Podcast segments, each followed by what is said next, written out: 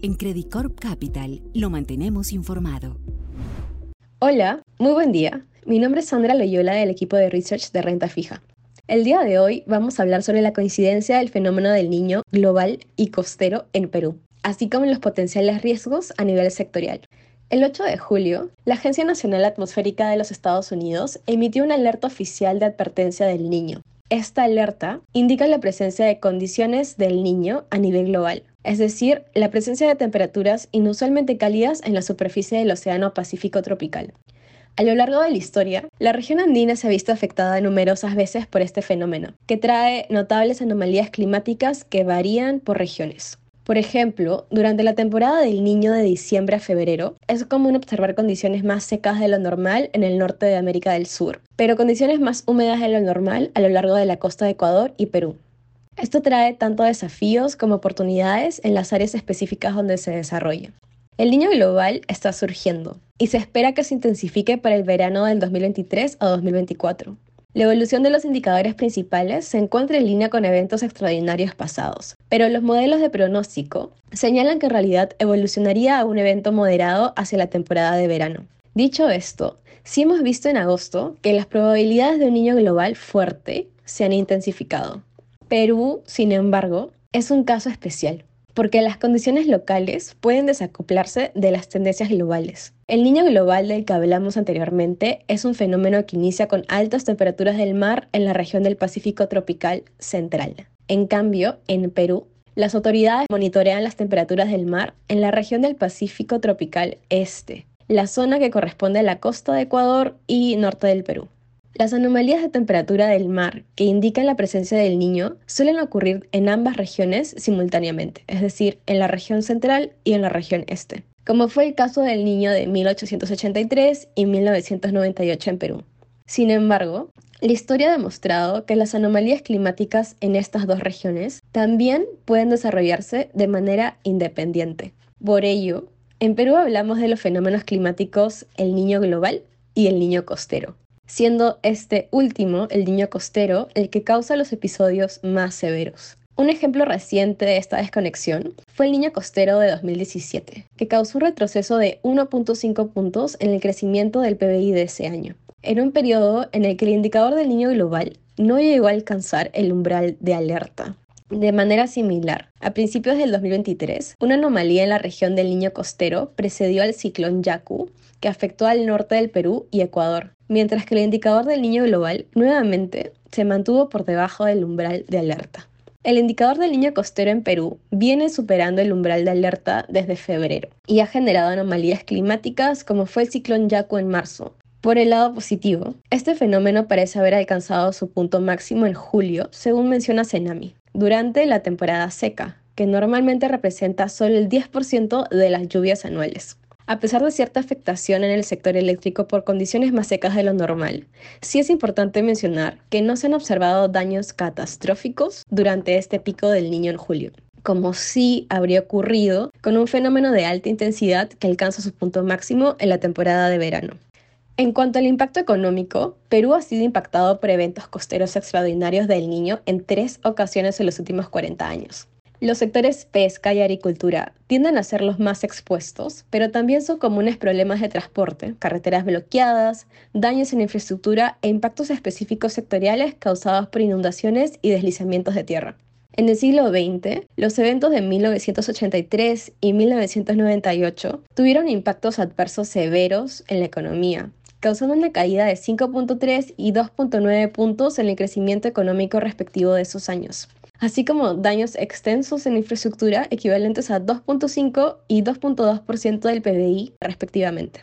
Mientras tanto, el episodio del 2017, que fue considerado moderado, tuvo un impacto comparativamente menos costoso en la economía, en parte porque en el 2017 no se generaron afectaciones al sector pesquero, pero también debido a la disponibilidad de tecnología e infraestructura más avanzadas en el país en comparación a eventos pasados.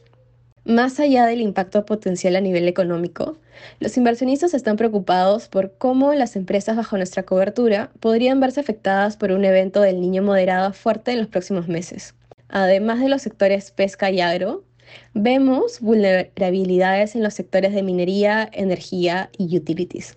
Mientras tanto, las empresas de los sectores financiero y retail podrían experimentar efectos secundarios derivados del aumento del riesgo crediticio de los clientes y de las fluctuaciones del consumo si los efectos adversos del niño provocan un descenso en los niveles de confianza del consumidor, disminución de ingresos, mayor inflación o desempleo.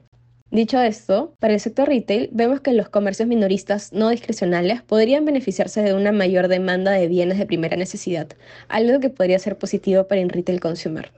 Haciendo un zoom en cada sector, vemos que en el sector minería, el principal riesgo radica en posibles pérdidas de producción ante daños en infraestructura, así como bloqueos de rutas que podrían causar retrasos en envíos y mayores costos logísticos en búsqueda de rutas alternativas.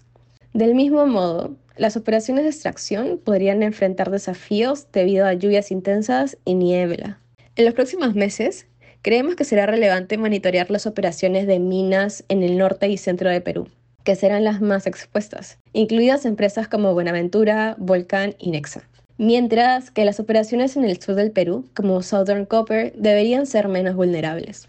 En el sector de hidrocarburos, además de posibles retrasos logísticos y daños potenciales en la infraestructura, en el pasado el sector también ha experimentado fluctuaciones de demanda por parte de los clientes generadores termoeléctricos.